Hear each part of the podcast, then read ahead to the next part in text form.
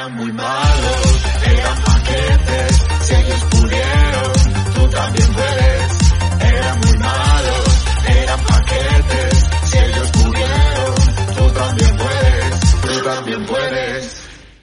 Muy buenas, bienvenidos a Paquetes, un Paquetes especial hoy porque vamos a hacer un experimento, un cambio de, de, de banda de los que hacía José Antonio Reyes cuando estaba en el Real Madrid, que jugaba, que hacía esos cambios de banda tan magníficos.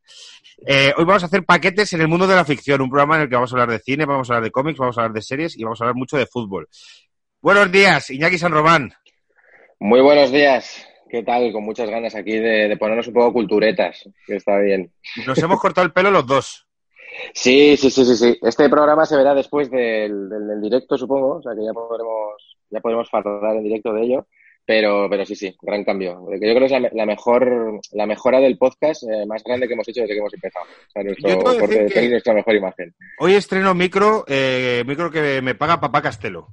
Un micro que, tienes que pedir tú porque también te lo va a pagar eh, Papá Castelo, el boss Está, de... está, está en proceso, que la gente no piense que solo te paga el micro a ti. Yo como trabajo con él todo es mentira, es como, no, tú cabrón, no. Mejores chistes y si no, no te pago el micro. No, no, Castelo también. Me paga un micro y llegará, llegará cuando el señor José Amazon eh, llegue a este barrio. hoy he visto un vídeo de Todo es Mentira que ahora quiero comentar contigo, muy bueno, pero vamos a dar eh, los buenos días al invitado hoy, Ángel Codón, el padre del podcast Tiempo de Culto. Eh, esto es un crossover, un podcast que tiene, eh, por cierto, muchísimo más éxito que el nuestro. Entonces, Bueno, al- tampoco demasiado, ¿eh? Tampoco te Eh, sí, sí, pero es un podcast a la antigua usanza, eh, de los de oír, no de los de ver. O sea, un podcast de verdad. Como, como tiene que ser. Pues nosotros Bueno, aspiramos a, a convencer a los taxistas, eh, somos más del oír que del ver. Pero hemos caído también, ¿eh? En, en los vídeos. Yo he de decir una cosa que, mira, esto tenía ganas de decirlo hace tiempo. Eh, eh, nos escucha bastante gente en iVoox. En iTunes y Spotify no lo sé porque le pedí los datos a, a Georgia hace unas semanas y evidentemente pues no me los ha pasado porque pues, va con sus tiempos. Pero a veces hacemos cosas eh, que como que son para ver y eh, lo hacemos involuntariamente y no queremos despreciar a esos oyentes de iVoox. Es que somos unos paquetes en todo lo que hacemos. Pero tenemos, somos muy conscientes de que hay gente en iVoox y ahí subimos, subimos las cositas. Eh, muy rápido lo del vídeo de todo es mentira. Esta mañana he visto una señora eh, del barrio de Salamanca diciendo que, eh, que como no, que no ha visto los muertos y que todo es un virus que eh, han metido el gobierno y que el virus es una, un contubernio para empobrecer a los españoles. Una cosa maravillosa. Sí, creo que la frase era, yo no he visto ningún féretro, todo esto está organizado para llevar a la ruina a España. Entonces, claro, yo, me- yo, claro, yo también vi el vídeo, flipé, me enca- súper fan, y, pero joder, me dio mucha pena no, desarrollar esa teoría. O sea, es como de cómo es la cosa, o sea, y sobre todo cómo el gobierno de España ha conseguido convencer a todos los gobiernos de todo el mundo para que entren en el ajo este de- del virus y así poder llegar a su objetivo principal, que es que España pues tenga el- el- un paro del 95%, supongo, que es, lo que, que es a lo que aspira el presidente. Me encantaría No, una saberlo vez más. eso... Una vez más el mundo, ¿no? Una vez más el mundo conspira contra, contra España. Son maravillosos. Uno conspira contra la calle Núñez de Balboa, la vieja historia. Bueno, Ángel y yo, que somos prácticamente vecinos, vivimos en un barrio muy de que está muy a tope con las canceladas últimamente. Pero bueno, Ángel, vamos a dejar que cojas un poco el timón porque no tenemos muy claro lo que nos has pre- preparado, porque sabemos que es un poco sorpresa. Sabemos que vamos a hablar de paquetes en la televisión, en los, en los cómics y en el cine. ¿Por dónde te apetece empezar?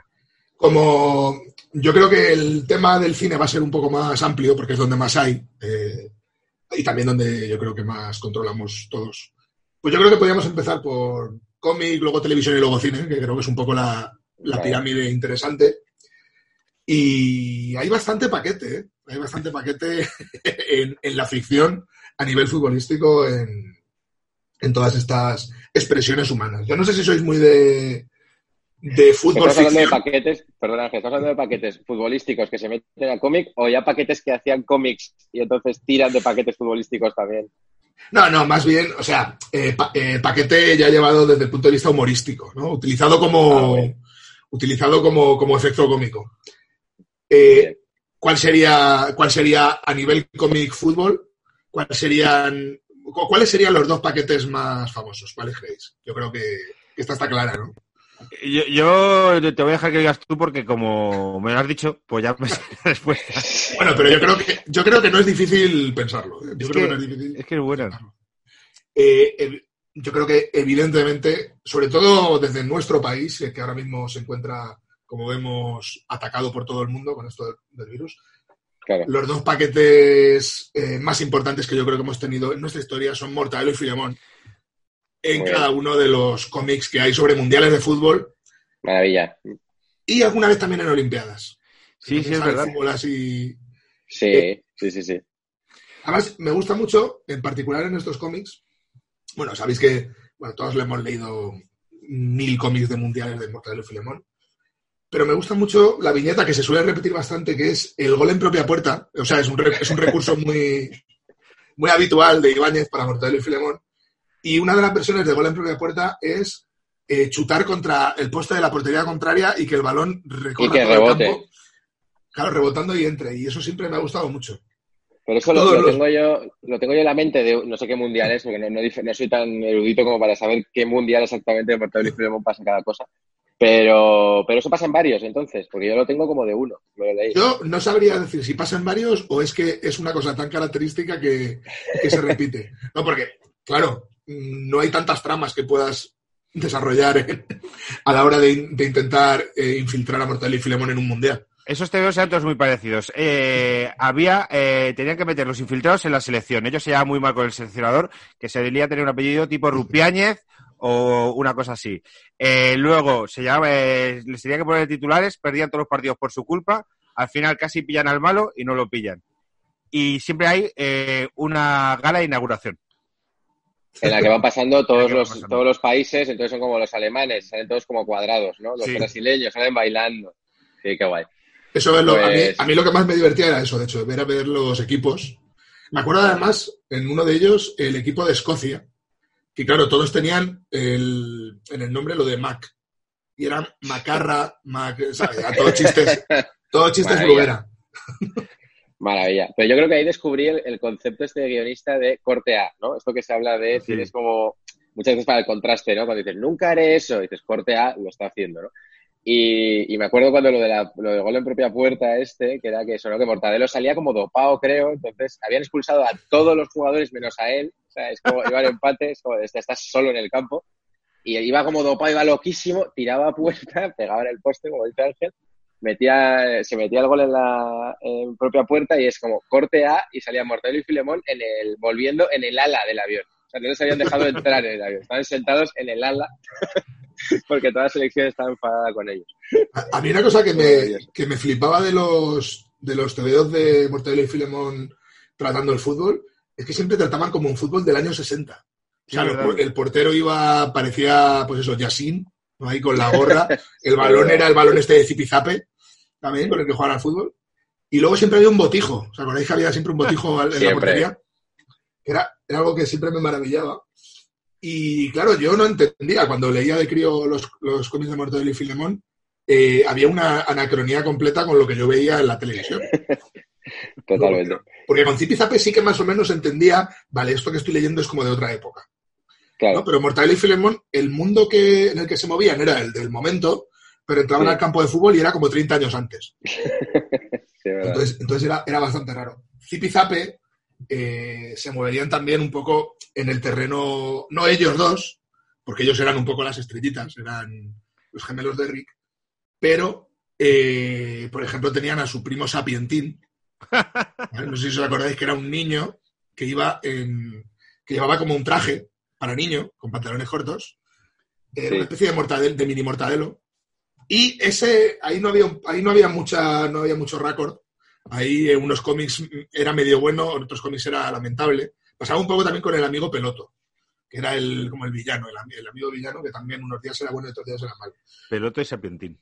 Claro, pero realmente ahí Zipizape eran los cracks del fútbol y todos los demás eran eh, un poco paquetones, ¿no? Eran un poco paquetes. Luego hablaremos, de hecho, de... En cine yo creo que eso ha, ha calado, eh, porque hay alguna peliculita que se, que se basa, sobre todo en España, ¿eh? que yo creo que España, a ver, es cierto que en el mundo anglosajón el fútbol, quitando Inglaterra o el Reino Unido, el, eh, el mundo británico, el fútbol no es el deporte rey, ¿no? Como si es en el resto del mundo. Yo creo que por ficción se ha quedado bastante... Sí que en, eh, eh, sí que en Reino Unido hay cosas, menos de las que creemos, pero sobre todo en cultura así más pop, como puede ser cómic, eh, series de televisión, sobre todo Latinoamérica y, España, yo creo es lo que más... Italia también, Italia también, por motivos obvios, ha metido bastante. Hay una cosa que me, me- me resulta súper curiosa y es la fijación que tienen los artistas de cómic. Hay bastantes, yo no soy un especialista en cómic, eh, así que evidentemente sí, hay gente que seguro que conoce más, pero yo creo que hay dos casos, los dos más famosos de cómics de, de fútbol, no re- realmente no paquetes, sino ya sub mega cracks, que ser- uno sería campeones, ¿no? el Oliver y Benji, que lo podemos llevar también a televisión. Capitán Subasa, ¿no? Que Claro, es el Cap- original. Capitán Tsubasa. Captain Subasa. Y luego están, no sé si lo conocéis, los cómics de Eric Castle. Eh, Eric Castle, eh, o Eric Castle, mejor dicho, era un jugador francés. Aquí fueron muy famosos porque este personaje eh, falso a todos los efectos, o sea, es un personaje de ficción, tuvo una carrera de futbolística, igual que tiene Oliver Atom o, o, o Subasa, o como se llame en la versión original, en la que creo que su paso fue, si no me equivoco, estoy, estoy hablando de cabeza, creo que fue Olympique de Marsella, Juventus y Barcelona, eh, época en la que hizo toda su carrera importante, digamos. Y esto es un jugador francés y es, es la línea franco-belga, o sea, un poco estilo, entre comillas, Tintín, Asterix, ese tipo de, de cómic más realista. Y, y era un señor que se inventó un jugador de fútbol y lo metió en entornos reales. O sea, eh, cuando, por ejemplo, Eric Castle juega en el Barcelona, está jugando con los jugadores del Barcelona de aquella época. Claro. Y- ¿Qué, qué época era? Pues como los años 70. Ah, vale. Finales de- mediados finales de los 70. Eran unos cómics, si veis los cómics de Eric Castle son 70. como los Asterix, o sea, los Asterix y los Tintín, el clásico cómic de tamaño de este con... O sea, de tamaño la, Tintín, época de, de- la época de Cruyff y Charlie Resac. Sí, sí, Imagino claro, que era un, un equipo de moda el Barcelona, además en Europa por la llegada de Cruyff, que dio una dimensión al Barcelona aquello Sí, importante. Pues hay como varias, hay no tan centrados como, como este, pero hay como, sobre todo esta, de esta generación, gente que se, se basaba mucho en ese tipo de propuesta. Y luego campeones, no sé si lo aquí como se dejó Sí. de dar, también eh, ya no, como no te- mm, hay, ya hay aquí un asunto de licencias que ya no pueden utilizar los nombres reales, pero de hecho si os acordáis, no sé si lo sabéis, pero Oliver juega, acaba terminando jugando en el Barcelona, En el Cataluña. En el bueno, en Cataluña. Cataluña, Sí, sí, sí. Yo no quería decir nada, pero todos los héroes de cómic acaban en el mismo estadio. Sí. Y juega contra un trasunto del Real Madrid en el que hay un tío que le da como codazos y se ve por el dibujo claramente que es Fernando Hierro. Claro. Sí, sí. Yo creo que aquí en, en campeones hay que detenernos, porque creo que es muy icónico para la gente, aunque aquí la gente lo llama Oliver y Benji. sí. Hombre, claro. Y hay una cosa muy buena. Que no hubieran tenido esa canción tan guay, joder. Pero hay, una cosa muy curiosa de eso, que eran los nombres de los jugadores reales. He hecho, para los de iVox, he hecho las comillas en el aire. Eh, no sé si acuerdas que Rivaldo era Ribauld Y, eh, y, Abelardo era Abolerda. Árboles. Era, era un poco como en el, como en el Pro Evolution Soccer, ¿no? con Roberto Larcos. Roberto Largo, mitiquísimo.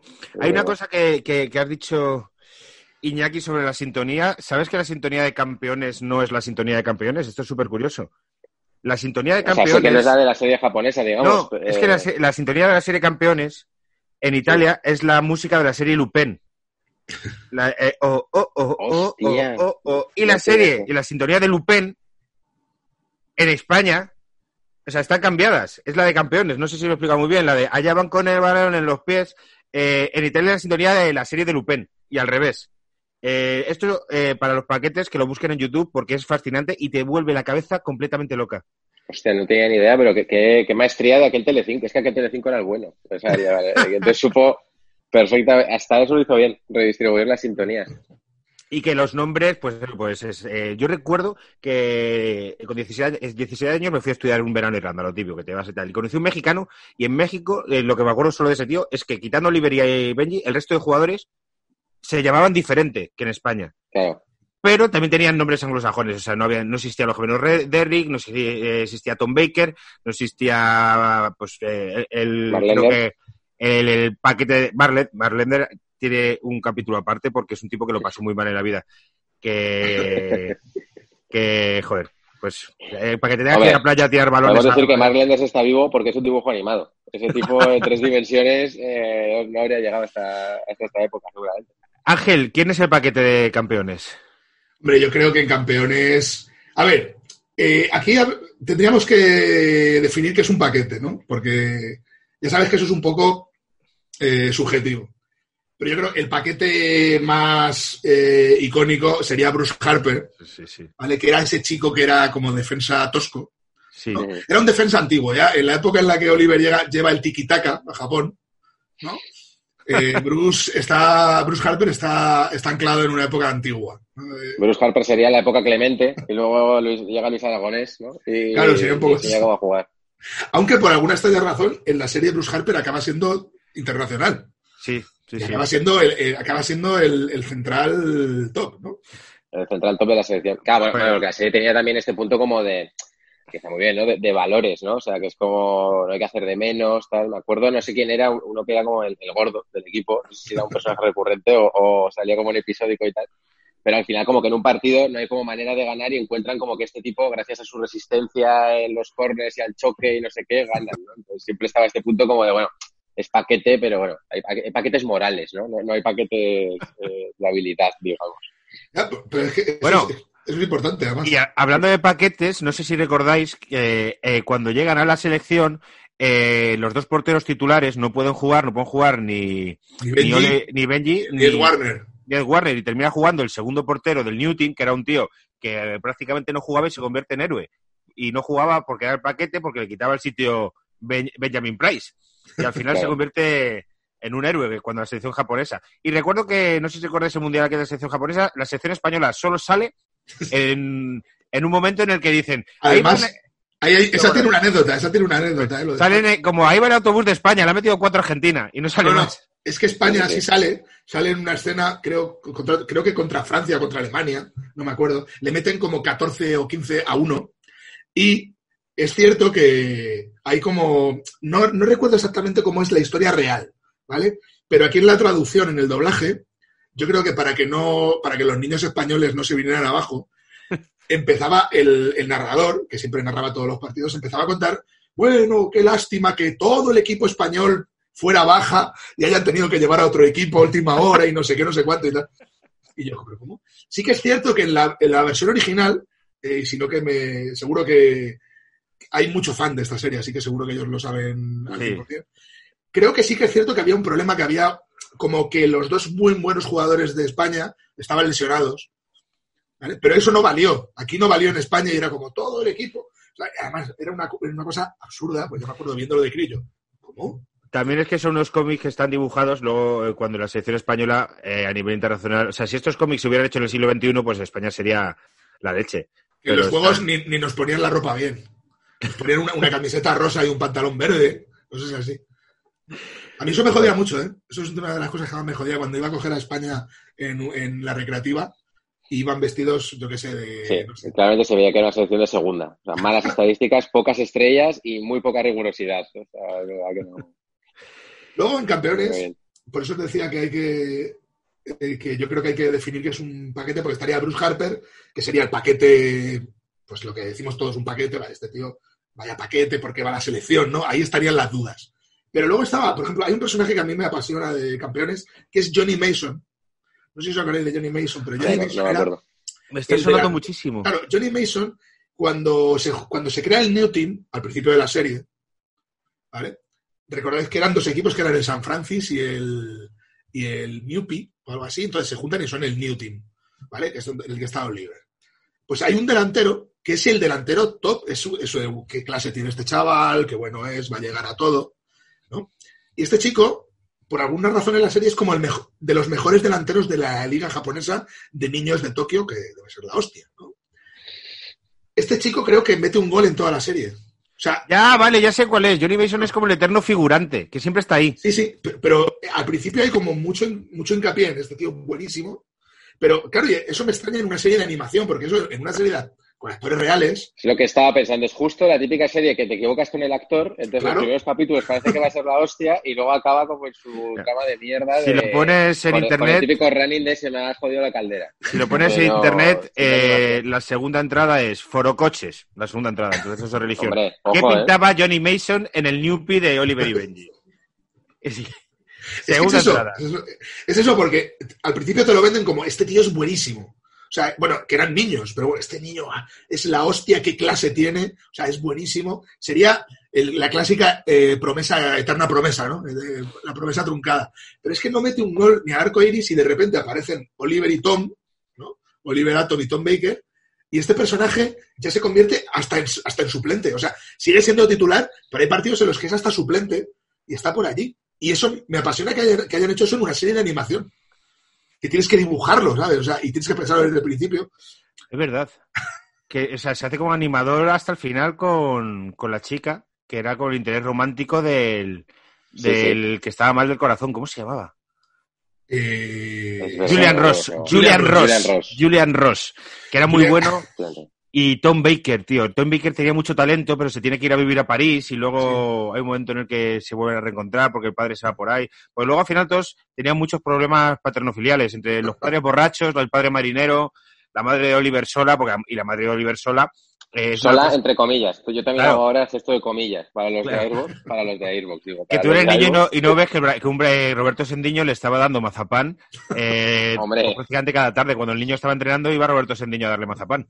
Hombre, el niño entrenó tanto, bueno, ya lo, ya lo comentamos aquí, que lo dijiste tú, que el niño entrenaba tanto porque había que dejar la casa libre, efectivamente. Eh, Bueno. No sé si le recordáis, yo creo que Ángel también eh, eh, lo tenías preparado esto, que Rafael era el primo de Oliver, o esto es un triple que me estoy tirando. Esto yo quería abrir, yo quería abrir ver. melón, porque yo esto no, te- no lo tengo claro desde hace mucho tiempo. Ah, ¿Eso que fue? ¿Campeones 2? ¿Eso fue una spin-off Eh, de claro, Campeones? eso fue- Yo recuerdo de ver mucho esa serie. Sí. Eso, eso fue Supergol, que era Exacto. Rafael. Eh, yo creo que es una más una leyenda urbana. Lo de, sí que se comentaba, como el dibujo era muy parecido, el personaje de Rafael era muy parecido al de, al de Oliver en el pelo y tal. Yo creo que se comentó en su momento, no, es que es el primo y tal, como para darle continuidad y que los Es que la chavales. serie tenía el mismo arco tal cual, o sea, era un equipo de matados y paquetes, llegaba el pavo este, ¿no? Y era No, como en, en este caso todavía como mucho más pronunciado. O sea, eh, Claro. en, en campeones sí que es cierto que en la unión de ese Newton, que digamos que es el, el detonante de la serie ya como tal, o sea, eh, al principio hay como una introducción, la primera temporada, y luego ya cuando llega el Newton ya son el Newton contra el Toho, ¿no? Eh, y todo esto. Pero en Supergol sí que son un equipo de mantas. O sea, aquí sí que tenemos el clásico equipo de la cenicienta del torneo, en el que todos son malos y llega un chaval muy bueno. Pero este chico, claro, era diferente a Oliver, porque Oliver era un chupón. Oliver era el Jordan de, de su época. Claro. Rafael no, Rafael va a pasarla, Rafael era Iniesta. O sea, bueno, no pasa nada porque perdamos, da lo mismo. O sea, creo que para que ganen un, un partido en Supergol, no sé cuántos, no, sé- no me acuerdo cuántos capítulos tienen que pasar, pero pierden un montón de veces al principio. O sea, no era como en campeones que no pierden nunca. O sea, que, aquí no, aquí además el chaval es, bueno, lo importante es divertirnos. Esta, esta yo creo que sí que es una serie más centrada en, en el rollo valores y en el rollo Qué competitivo, loser es eso de lo importante de divertirnos, tío. Y, el, es, y eso es muy de... Es que, bueno, no te lo he dicho, Iñaki, eh, Ángel es eh, muy barcelonista. Es una cosa que... Me estaba, me cayendo comentado. bien ya, me estaba cayendo bien ya. Y esa es la filosofía del sistema. Claro, porque nosotros venimos a hacer un mundo mejor. Salir y divertiros, claro. La cosa es eso. Es, es dar, pues, es- somos los, un poco, sí, sí, los Rafael, los Rafael del fútbol. O sea, salir y dar valores, valores. Claro, porque hay, hay que llevar eh, la alegría al corazón de los niños. Y yo creo que con, el, con ese fútbol es, es con lo que se lleva. Y, por ejemplo, Rafael lo intentó eh, en, esta continuación de, en esta continuación de campeones, que a mí me parece más divertida que campeones. ¿eh? Tengo que decirlo. Eh, está como muy, como muy olvidada, pero eh, las tramas de campeones como tal eran siempre exactamente lo mismo. La de Supergol, no es que no estamos hablando aquí de Aaron Sorkin, ¿vale? Pero Hostia, habría molado, ¿eh? Aaron Sorkin escribiendo la tercera de campeones. Niños con comentarios muy, muy agudos todo el rápido. Sí, todo el rato. Oliver y Ricardo es el niño por los pasillos, en mano, y es como, tal, o sea, de repente como máximas súper certeras. Hostia, estaría guay. Di- digamos que Supergol era un poco más fantasiosa, no en el sentido del fútbol, que ya era bastante fantástico en campeones, pero todo lo que lo rodeaba. De hecho, en Supergol creo que había, recuerdo que había un capítulo en el que hay un equipo que van todos eh, controlados por ordenador. O sea, hay un ordenador central y los niños llevan como una especie de casco para, para que les den las, las leyes. Entonces, ellos juegan a lo loco para romper el ordenador y así consiguen vencer a ese equipo. Entonces, Claro. este tipo de cosas en campeones no lo vas a ver. No sé si os acordáis de un entrenador que tuvo en Madrid, que era Vanderlei Luxemburgo, Siempre. Que ahí hubo una época muy dura, entrenadores en Madrid, López Caro, eh, García Remón y tal. Vanderlei Luxemburgo te quería eh, que todos los jugadores del equipo llevasen auriculares para ir diciéndoles lo que tenían que hacer Sí, a, ellos. Eh, eso fue una idea que fue real en la Liga Española. Que dijeron, Luxemburgo, el inventor del cuadrado mágico, que era como poner cuatro brasileños arriba. Bueno, eso, eso duró media temporada, claro, el tipo. Y eso se intentó hacer. Sí, hacer. pero que bueno, que era un poco NFL, ¿no? O sea, tener al Sí. entrenador y el, y el quarterback con el... Pero eso, eso se puede hacer. A nivel, No, o sea, no, no, ¿es, legal? No, no, no se podía hacer. fútbol yo creo que no. hacer. Aparte que no tiene mucho sen- sentido que porque en, en el fútbol americano hay muchos parones, prácticamente todo el partido se está parado. Pero el Sí, es fútbol, muy táctico además. ya, y es muy táctico, es, es eso. Pero el fútbol No, bueno. americano, yo, una, una duda, me voy, a, me voy a hacer un poco off topic aquí, ¿eh? No sé si seguís el fútbol americano. No, no, Yo veo a, a un entrenador, Yo antes sí. no, bueno, yo, yo veo a un entrenador que tiene como seguramente 63 tácticas defensivas y 63 ofensivas. Entonces el tipo le dice por el micro al quarterback, vamos a hacer las 53. Y ahí, a partir de ahí, como que todo el equipo se pone a aplicar esa táctica. ¿Os creéis que todo el equipo se sepa las 63 tácticas? Esa peña que es como tan grandota, con pinta de comer nuggets y pasar completamente de lo que diga el, el viejuno de su entrenador. Todos sabemos que hay algún jugador que no. Sí. O sea, habrá algunos que sí, hay algunos que no. Pero- Porque allí tienen además como luego plantillas de 50 tíos, porque son la mitad para defender y la mitad para atacar. Eso sí que es una locura. Claro, sí, sí, se cambia el equipo entero. Y, y, y otros 20 para entrenar. Y otros 20 para Y entrenar. claro. que, ni, que ni juegan nunca. o sea. Pero eso es muy habitual ¿eh? en el mundo americano, sobre todo, el rollo de tener libro de jugadas. En, Sí. en baloncesto pasa también. Y de aprendértelas. Eh, es bastante habitual. Yo he, jugado, yo he llegado a jugar un par de temporadas con, teniendo libro de jugadas a baloncesto.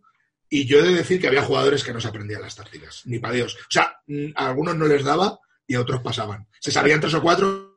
Normalmente cuando juegas, luego es- utilizas el 90% de veces lo mismo. Entonces lo otro está ahí Es como... la sensación que me da, que es como aquí habrá dos variantes y será como, bueno, Claro. ya Entonces, salvo que el conozco- quarterback me diga cuidado a la izquierda, yo sé que tengo que ir para adelante y al que me encuentre tumbarlo. Y fin, ¿sabes? No, me vengas, no me vengas con movidas. Jugaba baloncesto que tendrá menos variantes que el fútbol americano, que ahí sí que son muy específicos, Mm. pero al final había gente que, ya te digo, que se, estu- se estudiaba esto que jugamos casi siempre, esto y esto, y luego había otras cosas rarísimas que había que decirlo en el momento.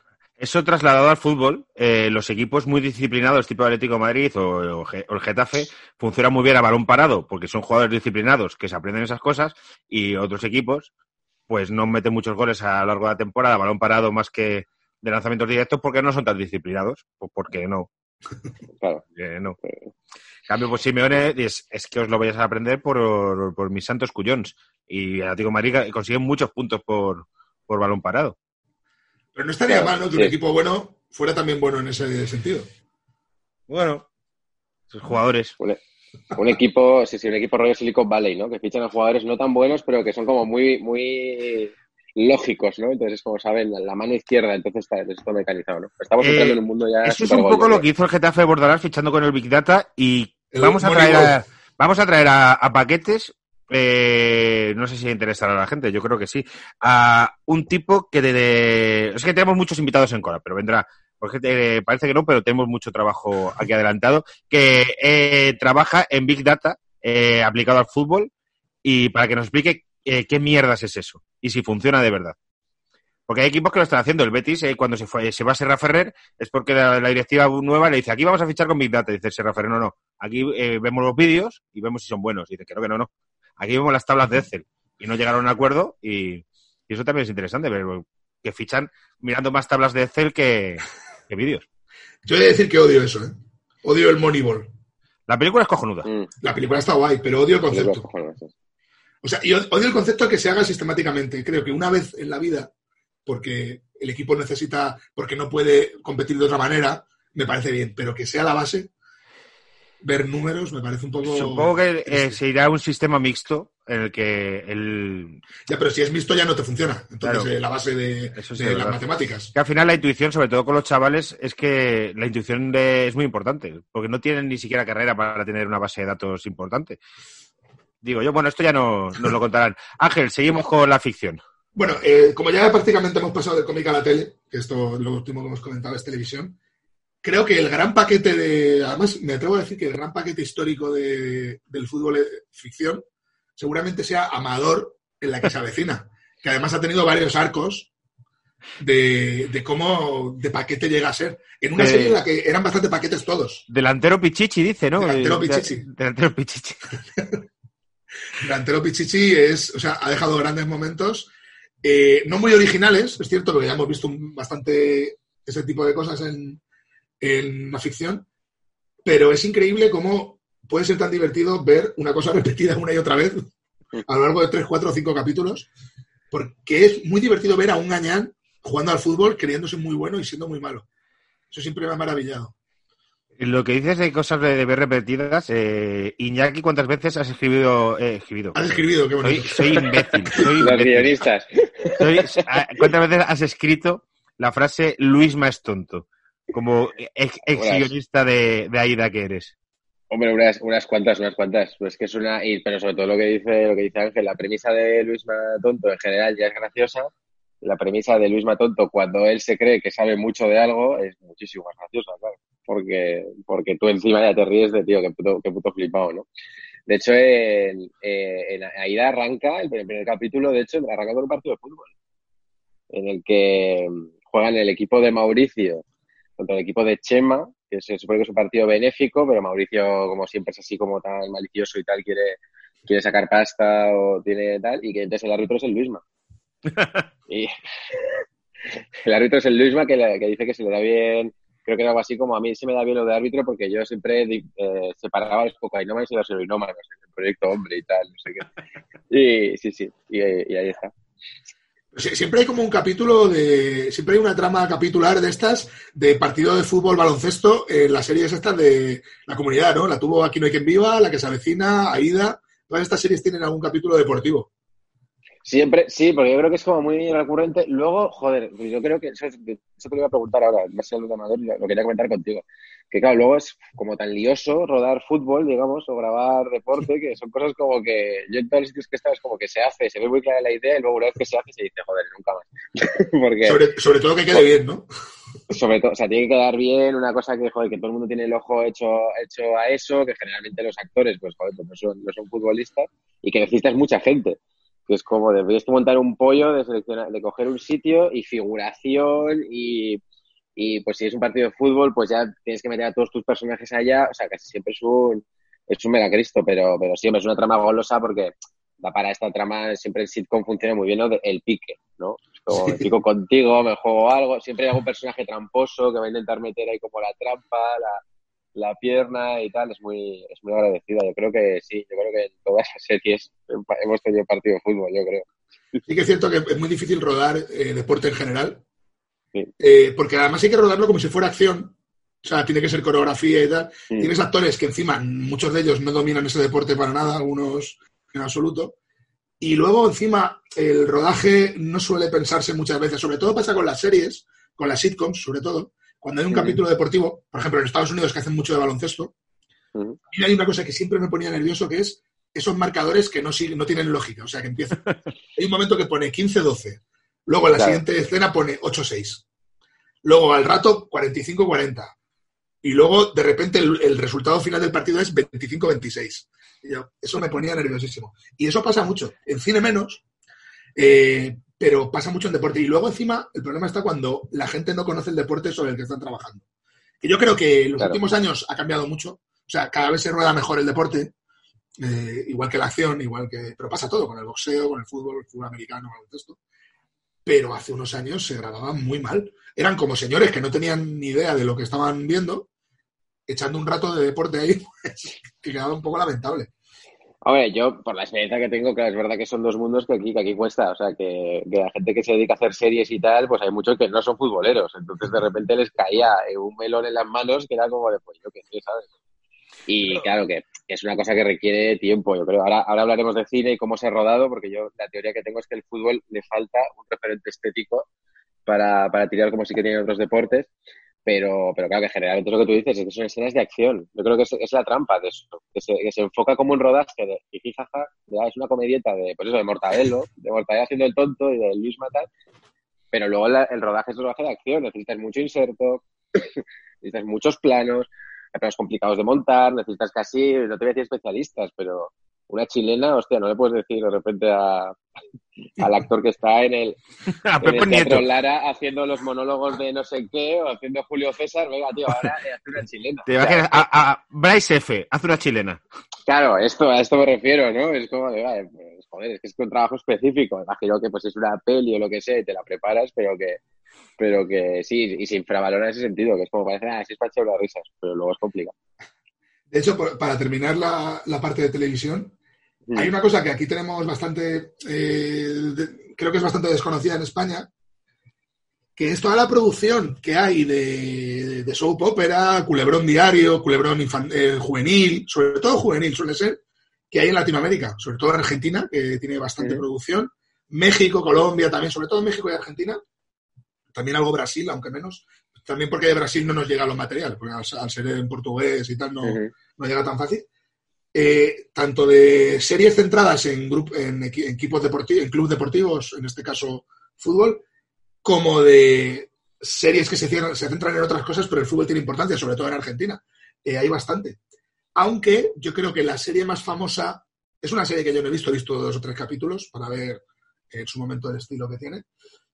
Es una serie que es eh, mexicana, que está en Netflix a día de hoy, no sé si la habéis visto, que es eh, Club de Cuervos. Club de Cuervos. Es una serie que se hizo muy famosa porque uno de los actores, princip- eh, no principales, uno de los actores que hace de futbolista, sale desnudo con un pene muy grande.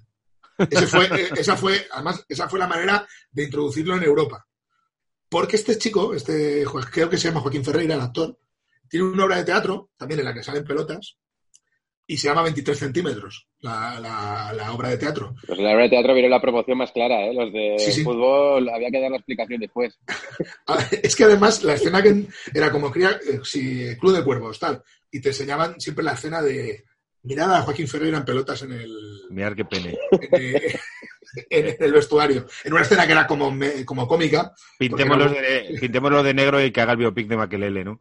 era un poco de ese rollo. Mm, Me flipa el concepto de aquí tenéis la serie de fútbol que queríais, que luego es un culebrón cómico, o sea, no, Sí. no va más allá, es la vida de un club deportivo, no sé si habéis visto algo.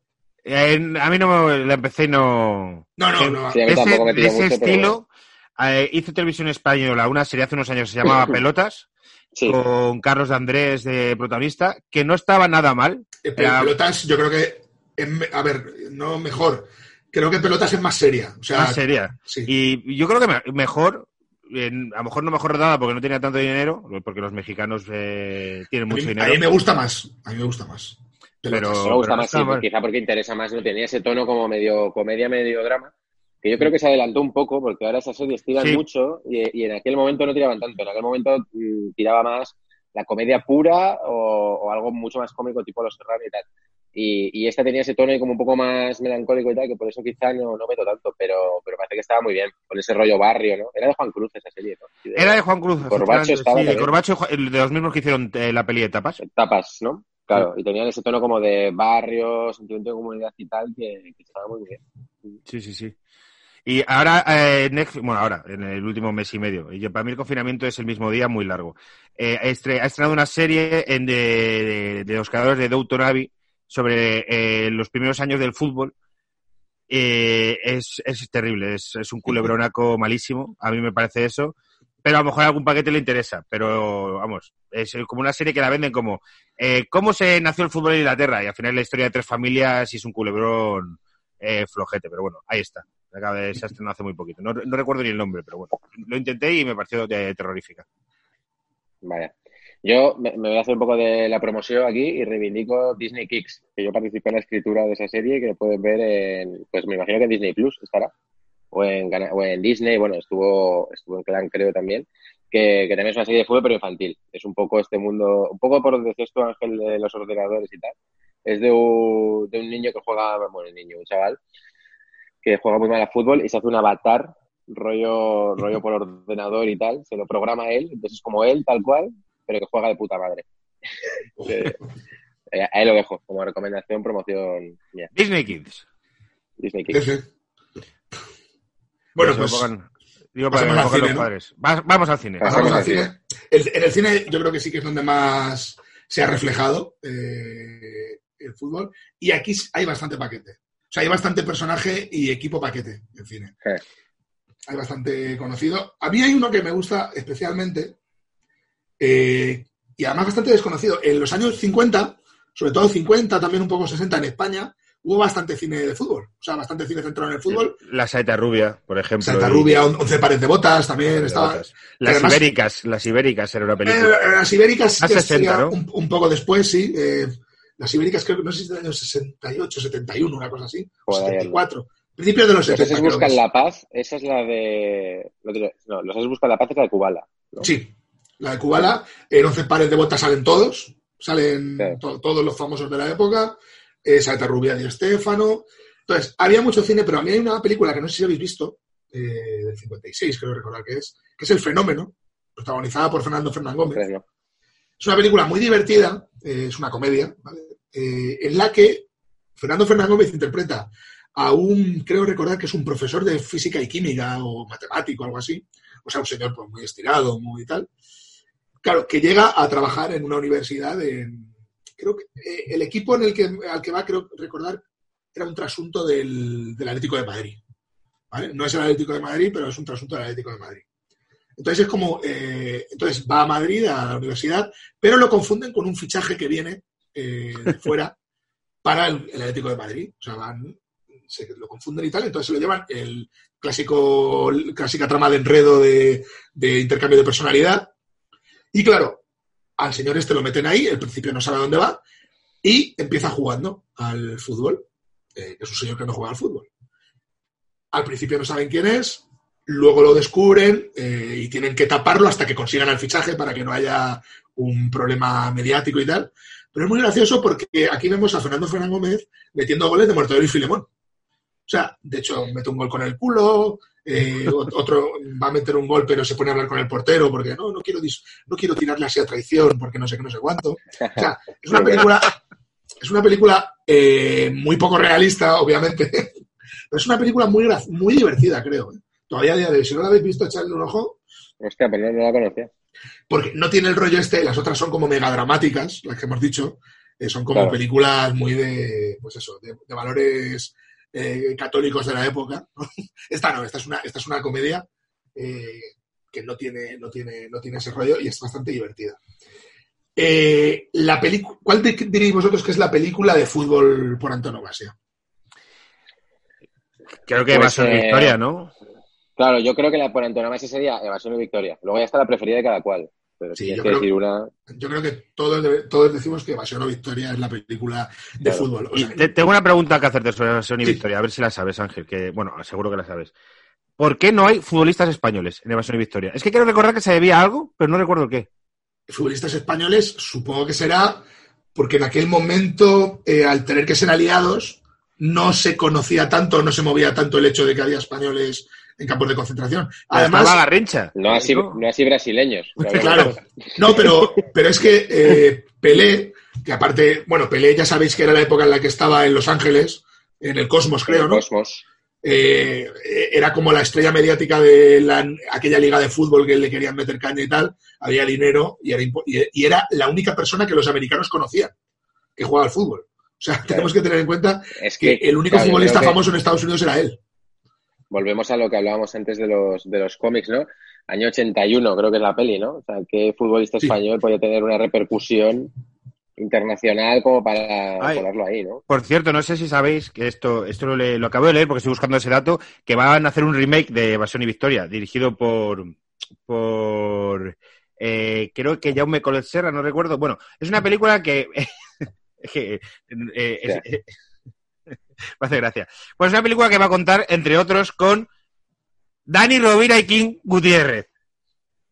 En Evasión o mía, Victoria. Sí, en el remake de Evasión va- y pero Victoria. vamos a ver, pero va a ser lo típico, a ver, como- a ver cómo va a ser. O sea, va a ser, que va a ser otra vez en un campo de, de los nazis tal, o van a trasladar eso a qué situación ahora mismo en la que tienes, en la que tienes que ganar un partido de fútbol para conseguir la libertad.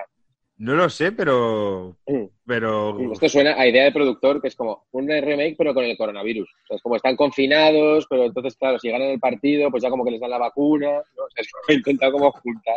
eh, A ver, un la película seguro que mola porque Jaume Collet Mm. Serra es un director. Jaume Collet Serra es el que, para los paquetes, que no lo sepan, el que dirige las películas de Liam Neeson dando hostias. Entonces es un tío que sabe dirigir muy bien acción. Entonces me imagino Ah, es- que sabrá. Es, es muy guay, es muy guay como director, sí, sí. Eh, pero me hace gracia que eh, es como una producción mexicana porque lo estoy leyendo y va a contar con artistas latinos como Edgar Ramírez, no sé quién es, Verónica Faltón y King Gutiérrez y Dani Rovira, que me imagino pues que haciendo de, de futbolistas. Bueno, a ver, a ver, a ver, a ver de qué trata. No, yo en esta, a ver, yo creo que en Evasión o Victoria no habría españoles porque los españoles no estaban en campos de concentración militares. O sea, no había soldados españoles, entre comillas, una vez más, haciendo comillas en el aire, para los que lo escuchen Claro. con el audio. Puede, Entonces, sí, puede ser. Es verdad que España, claro, ahí no. Como decían los pantomima, no nos clasificamos para esa guerra. No, está- no estábamos ahí. los españoles que estaban, estaban en campos de concentración como población normal, Sí, estaban. Sí, sí, bueno, hay muchas historias ¿eh? de, de Y- españoles en pero no campos de concentración. Claro. Así, y recordemos que Evasión o Victoria son militares, por eso, entre comillas, les permiten hacer ciertas cosas como jugar al fútbol, porque hay un mínimo de trato mejor, bueno, bastante mejor. Pero Evasión o Victoria, de todas maneras, es interesante, aparte de que trata el fútbol, aunque cuando lo ves hay cosas que cantan mucho, ¿no? Eh, pero yo creo que está bien rodado, bueno, es una película de John Huston, que por cierto, en, creo que es en Televisión Española La Carta, bueno, es seguro ahí, no sé si todavía estará, supongo que sí, porque creo, creo que no quitan material, está el Documentos TV o el informe semanal de esa semana, cuando se iba a estrenar, y hay un, un especial de una hora sobre el rodaje, sale Stallone, entrevistas a Stallone, a Max von Sydow, a John Huston, Michael Caine también estaba. Es que, Michael ah, Caine. hostia, De joder. hecho, de hecho, es muy interesante, eh, claro, cuando hacen la producción esta de Evasión o Victoria, es un, es un producto que es una, es una producción, una coproducción eh, británica y americana. Mm. Entonces, por eso meten a Pelé, necesitan una estrella y meten a Stallone, que es el paquete de. Stallone es el paquete de Evasión Pero que era el portero, ¿no? Stallone Era era el- portero. claro, era el portero. Era un señor, era un señor que, que es muy, muy voluntarioso, ¿no? Y lo ponen de portero. Sí, pero, Pero- como que más enfadaba, puede ser. Es que es que yo la Sí. vi hace mucho tiempo, pero era como este rollo como que era el tipo que joder, no podemos seguir, ¿no? Era como un poco el, el Luis Enrique, ¿no? Del equipo Era, usuario. el era del 81, digamos que el que había metido era Rocky, porque era poquito después de Rocky, ¿no? Sí, de Rocky Bueno, 2. Rocky yo creo que es del 80, ¿no? O sea, Es, recién eh, ganado el Oscar. Rocky ahí. es del 76, 77. Rocky 2 del 79. 76. Sí. Hostia. Sí, Rocky, Rocky gana el Oscar al guion, pero Del lo- 77, el- ¿no? no gana el de la película porque si no recuerdo mal ese año no. lo gana Annie Hall. No, Rocky gana. No, Rocky gana el, Oscar, que Sí. no gana Taxi Driver. Taxi, ah, ostras. Exacto. Rocky gana el Oscar a mejor película. Sí, porque Annie Hall yo creo que es 79. o sea, Sí, Annie Hall Yo se pensaba que lo- era posterior, pero no, es anterior. Annie Hall lo gana el año que no lo gana la Guerra de las Galaxias. Puede ser, bueno, Star Esa. Wars. Star Wars, que puede haber algún fan que, que se sí enfade por ser. mi, por mi taruguismo de llamar eso la Guerra de las Galaxias. Pues es increíble lo mal portero que hace Stallone. O sea, o sea Sí, es el portero más. No sé cómo puede hacerlo tan mal. O sea, es increíble, porque además es un tío. es que el encima tipo es- tampoco tendría ningún referente, ¿no? O sea, es No, pero como- además es que él lo cuenta, no sé si, es que, y no sé si exactamente si lo cuenta en la entrevista esta que os he dicho o en otra, pero él contaba que cuando le proponen la película, él está como loco por rodar con John Huston, Michael Caine y Max von Sydow. O sea, no Claro. piensa en más. Lo que sea. Claro, dice, eh, mira, claro, y luego hay un negro ahí, y luego hay un negro ahí que todo el mundo está pidiendo autógrafos, que no sé qué coño es, ¿sabes? tenemos este, Claro. tenemos este proyecto. ¿De qué va? De fútbol. Ah, de fútbol, y claro, de- pero de fútbol americano tal. No, no, de fútbol el, el europeo. Ah, pero es que yo de eso no sé nada y tal. Y están estos tíos. Sí, sí, por supuesto. Ah, sí, sí, yo así no, sí, un poco sí controlo.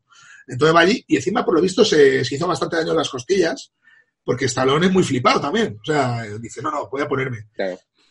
Pero es increíble que con ese daño que se hace las costillas tirándose, no salga nada bien en la tele. no hay ninguna buena toma de él haciendo una palomita chula ni nada. O sea, la- las coge como aquí, o sea, se tira como mal.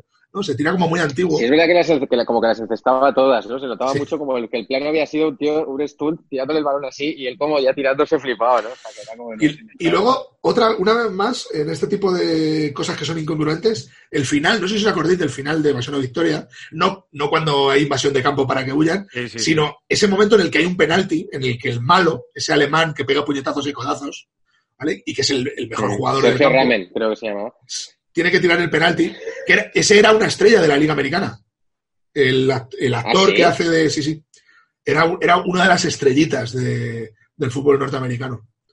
Eh, pues cuando va a tirar el malo el penalti, que Stallone se lo para, eh, ¿qué pasa? Se acaba el partido ahí. Porque Stallone coge el balón y le pega como un puñe, como, como, como así, como una patada, Un ¿mal? saque de puerta, y, ¿no? y empieza a celebrarlo. Y, y ¿quién pita al final? Sea, al es- final, es, como. Es Al el, final, ¿no? entra de plata. Es como No, si porque, claro, el partido. Eso, eso tiene sentido porque como conocen tan poco el fútbol, Claro. tanto John Huston como la gente que estaba trabajando en la película, no entendían el concepto de descuento ni nada por el estilo. Esto, eso tiene sentido. O sea, eh, Claro, es que hay una razón. que en Estados Unidos todos los deportes viven mucho el cronómetro, ¿no? Esto Claro. lo decía Paul Auster, que era como de el fútbol me interesa, pero me pone muy nervioso que se pueda perder tiempo, ¿no? Es un concepto que allí no, no lo tienen. Y no es que no lo supieran, es que dijeron, o sea, cuando, se, paso pus- por el forro de claro, descuento, cuando se ponen a hacer, oye, ¿qué hacemos? Fue, esto el público americano no lo va a entender. Claro. Si hacemos que de repente siga jugándose y tal, no, no, esto hay que acabarlo como si acabara en el segundo cero, en plan, el penalti termina la película. Que me parece muy, un concepto muy curioso. Si piensas en la cabeza Oye. de un estadounidense que diga el fútbol, el soccer, nuestro fútbol, es un deporte en el que la mitad del partido no se juega y en el que las puntuaciones pueden ser de 0 a 0, 1 0 o 0 1 y en el que ni siquiera hay un final marcado. Si lo dices, si lo vendes así dices, es que no tiene mucho sentido, pero bueno, es, es nuestro fútbol y lo adoramos. Pero yo entiendo que a ellos que no tienen la tradición dicen, es que no lo entiendo, yo veo la NBA y hay 400 canastas y, Claro. y otra cosa. Que tengo Y, aquí. no, y eso, y que ellos, que ellos juegan con el crono, ellos pueden parar el crono y eso está muy presente en, en la estrategia, ¿no? Yo creo que es como, pues tengo tanto tiempo, puedo parar el crono aquí y tal, entonces, que es algo que a nosotros nos llama la atención. Yo conozco mucha gente que no ve fútbol americano porque es como, venga, ya empieza, ah, no, que coño, ya se paran, o sea, es como, hay como muchos interruptos, ¿no? Y, y allí, claro, yo en el fútbol al revés, es como un devenir en el tiempo y es como, bueno, pues yo voy más despacio, no sé qué, eso, claro, culturalmente a ellos les, les encanta mucho. Oye, Ángel, una, una esto tengo una buena pregunta. ¿eh? John Houston, ¿qué? Con el fútbol, ahora que lo has nombrado del otro. Porque que ya a mí siempre me ha extrañado John Houston, mito del, mito del cine y tal, pero lo que jamás me imaginé es que, que pudiera estar interesado en el fútbol. Un tipo que no puede ser como más yankee. John Houston, anécdota de paquete director, el- es el de la Reina de África, si no, si me equivoco. Eh, se fueron a rodar a África, hacen Hepburn, todo el mundo, tal. Todo el equipo, todo, se pilló una intoxicación intestinal por, porque el agua estaba en mal estado, menos Humphrey Bogart y John Houston porque solo bebían whisky. Eso es lo que se dice. Bueno, bebían Eso ginebra. es lo que se dice de aquel rodaje. ¿Eh? Ginebra era lo que bebían. En el A rodaje. Ginebra, pues esto. Eh, Como en el Villarrock, un tío como hedonista, vividor, o sea, como, o sea, como ilustrado, pero muy nocturno, bohemio y Sí, tal. sí, Gi- Houston Eh, era. ¿Sabes algo de cómo encaró eso? O sea, si él de repente era futbolero o de repente le cayó esto y dijo, bueno, pues déjale, porque lo No. salva, ¿eh? O sea, pedir Sí. bastante bien difícil. No, no sabía mucho de fútbol. O sea, no. Ni le interesaba especialmente el fútbol como tal. Sí que es un tío que le ha interesado siempre el deporte. O sea, un tío muy físico, John Houston. Mm, Y lo que le interesaba era sobre todo el proyecto. Eh, primero rodar, que era un tío que le molaba rodar y ya era la su última época. Era ya Sí. De hecho, ha aparecido, por ejemplo, en Streetloom, que es una película muy, muy, muy mala y hace un personaje importante porque le gustaba mucho rodar. Y en esta época, sobre todo, era trabajar con Max von Sydow y Michael Caine. Era un poco, como también un poco de vacaciones. Aparte que John Huston era muy de eso, ¿eh? de rodaje vacacional. De hago rodaje y me voy aquí, hago rodaje y me voy allá. O sea, no, no es que estuviera especialmente interesado en fútbol. ¿Conocéis la historia real en que está basada la peli? Sí, sí, es más triste la Es historia real que esta. bastante, es bastante más triste. Es, Sí, para- no- es No una historia de un, equipo, guay. de un equipo ucraniano que jugó un par de partidos contra unos nazis y, co- y que se los pasaron por las piedras. Terminaron Por todos muertos en campos de concentración. Sí, por jugar demasiado bien. Jugaron demasiado bien. Además. Es-.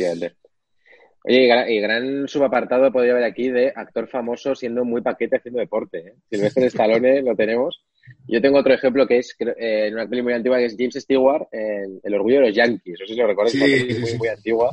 Y que hace como de una mega estrella el mito, yo qué sé, como si fuéramos a hacer el de Estefano de los Yankees. Sí, ¿no? hacía de, de, Lu- de Lou Gehrig, ¿no? Era.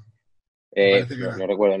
No, era- eh, no, Lou Gehrig era Gary Cooper, en el orgullo de los Yankees. ¿Eh, ¿Qué deporte? Este. Ah, pues entonces era Gary Cooper, ¿eh? Igual Era Gary confundo. Cooper.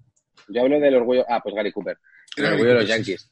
Que claro, es como el actoraco, pero cada vez que va, que va corriendo de base a base es que es un dolor. O sea, además de que la peli ya es antigua, ¿no? Te cuesta verlo y tal, pero es como claramente cero, cero deportista. No sé, si, no sé si hay más ejemplos, pero seguro, ¿no? Pero yo no he visto las de gol, estas de que, le queda Diego Luna, ¿no? Mira, esas películas ¿eh? eh, que se invirtió mucho y, y se grabó en el Bernabéu y el Madrid estuvo metida, que el director Mm. eh, Ángel sabrá decirme quién es, que no lo recuerdo ahora No mismo. me acuerdo porque esas pelis me. No sé si era Fresnadillo, uno de estos. Eh, Ojo, son- no, es que era Jaume Collet Serra, porque Jaume su Serra, fíjate. Y gol, y gol, dos, ahí está él.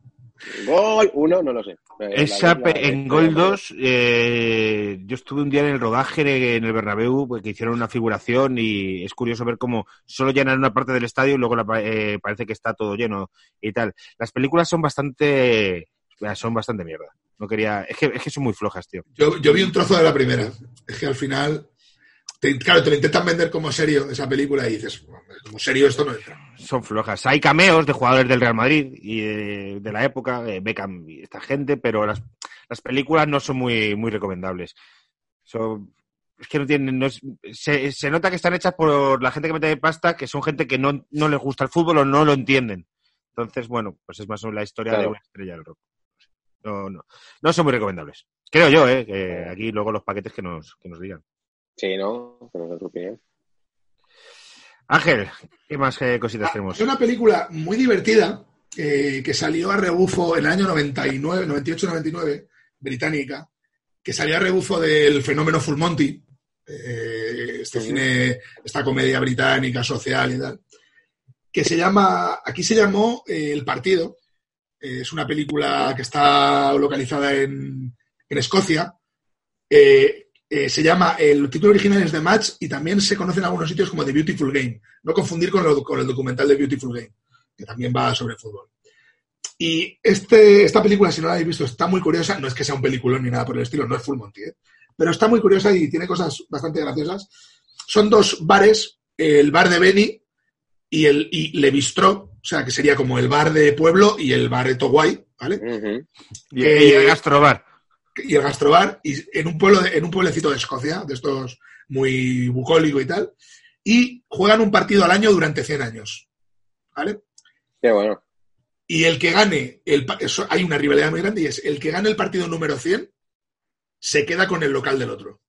¿Vale? O sea, elimina al otro bar. Y la película va de que los chicos del bar de Beni han perdido 99 veces.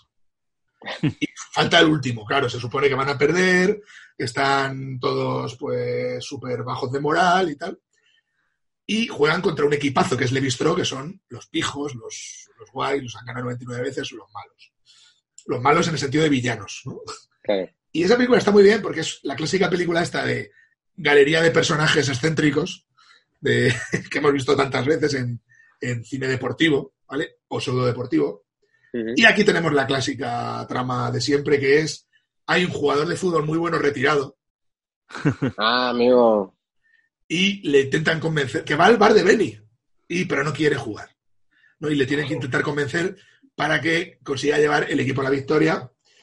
Y al final, además, está muy bien porque el, el último partido lo juegan con las equipaciones antiguas. O sea, está- está- es una película de estas, una feel good movie, eh, muy curiosa. Si no la habéis visto, ya os digo, no es que sea la gran película cómica de la sí, sí, historia. sí, no, pero pinta bien, pinta bien, la quiero ver. Pero este tipo de cine ver. británico está, está bastante gracioso y creo y yo creo que os va a gustar. Eh, es mejor que las Ibéricas Fútbol Club. Las Bueno, es que ibéricas las- es, es horrible. Yo las ibéricas hace mucho que no lo veo, pero, o sea, esto ya, quiero decir, es casi ilegal, ¿no? Ahora mismo, esa peli. O sea, Es una película Yo recuerdo que una se escena- hizo... yo recuerdo una escena que les mete el, joder, ahora es un actor como muy mítico de aquella época, no me acuerdo, que les mete como ratones en el vestuario para que los ratones se metan entre la ropa de las ibéricas y tengan que desminarse. y así ver un poco de, de muslazo de cacha. O sea, estamos hablando de, de lo, de lo más oscuro de la despensa, ¿eh? Sí, sí, sí, sí. Pero bueno, eh, es una época en la que eso ya daba para paja, o sea que es, estamos hablando del franquismo. Claro, es decir, un poquito de muslito. una etapa, claro, en la, que, en la que un poco iba por ahí, ¿no? El reverso de eso quizás sería Quiero ser como Beckham y voy a sacar otro, Esa otro película es muy guay. del mundo del fútbol. Esa película es muy guay, muy guay, muy guay. Sí, además yo creo que Quiero ser como Beckham fue como también un fenómeno, ¿no? En la época. Sí. O sea, fue. Aparte juntaba muchas cosas. Pues juntaba todo también el asunto eh, de la inmigración. Sobre todo, alguna cosa que nos pilla un poco de lejos, pero que es lo que son las familias indias, también las pakistaníes, pero sobre todo las indias, en, en el Reino Unido, que tienen bastante arraigo y tienen bastantes problemas eh, raciales allí. Hemos visto, por ejemplo, la, básicamente la misma trama. No sé si habéis visto la película esta que trata las canciones de Springsteen, que salió el año pasado también. La de, ay, no me acuerdo cómo se llama ahora. Bueno, pues que, que es un chico pakistaní que, que le gusta mucho Springsteen y, en los 80.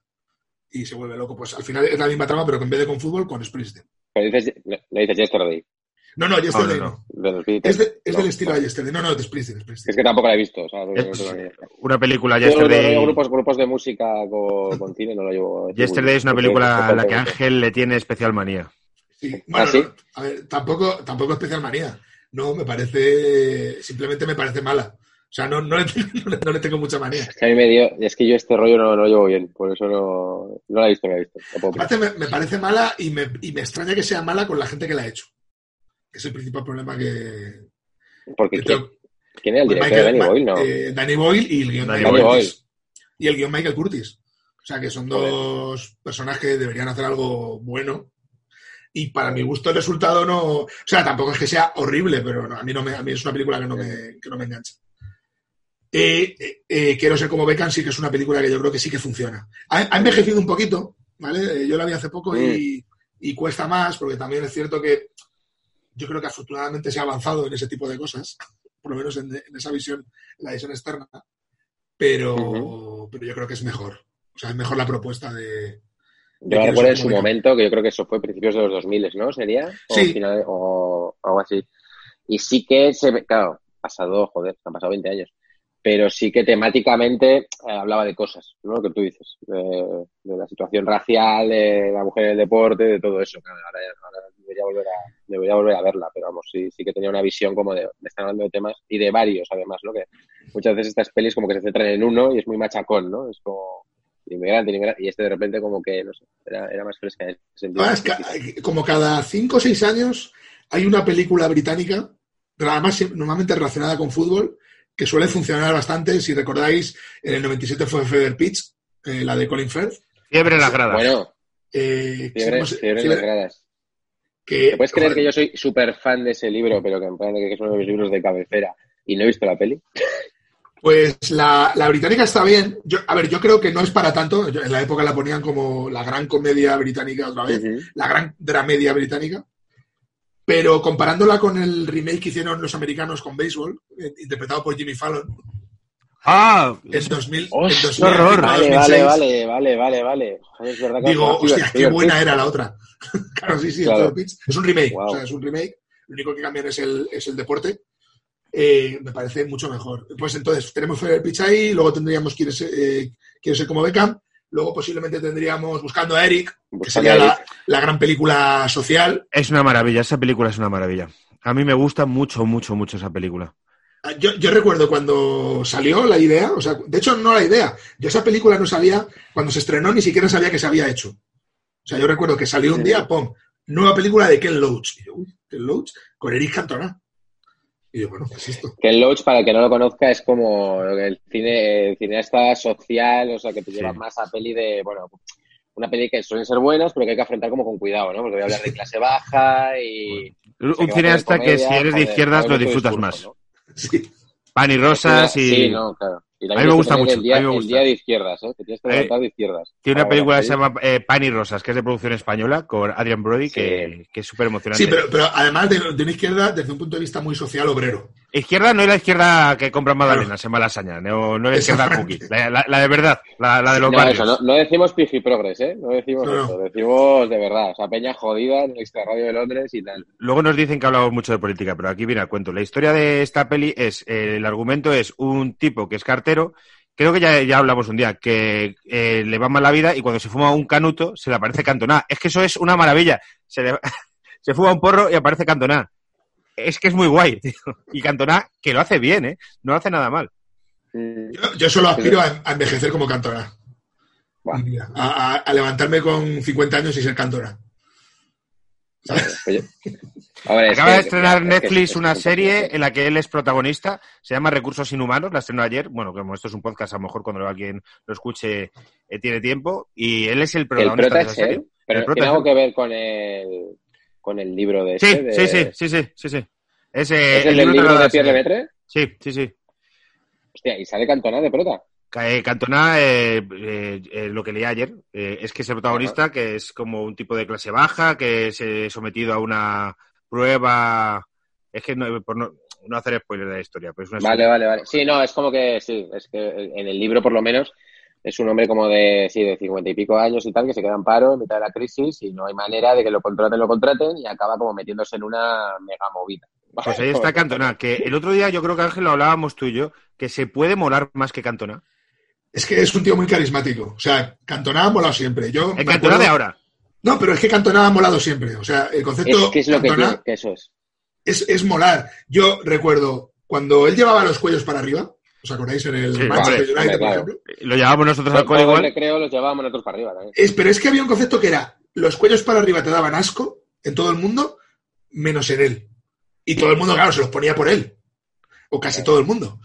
Entonces, era una cosa que digo, joder, ¿cómo puede hacer este Luego se lo veías a Iván Elguera y decías, "Mm, no es lo Claro, mismo. no es lo mismo, pero es que igual, por ejemplo, eh, tener barriga, eh, ir, ir desarreglado, ir en calzoncillos con una bata no es guay, pero lo ves a él y mola también. Y es como, joder, quiero ir así por la vida. Quiero ir en calzoncillos con bata. La imagen esta de cuando mete un golazo con el Manchester y no lo celebra y pone una cara como... Ah, sí, se queda serio. Es lo normal, soy cantonada, ¿sabes?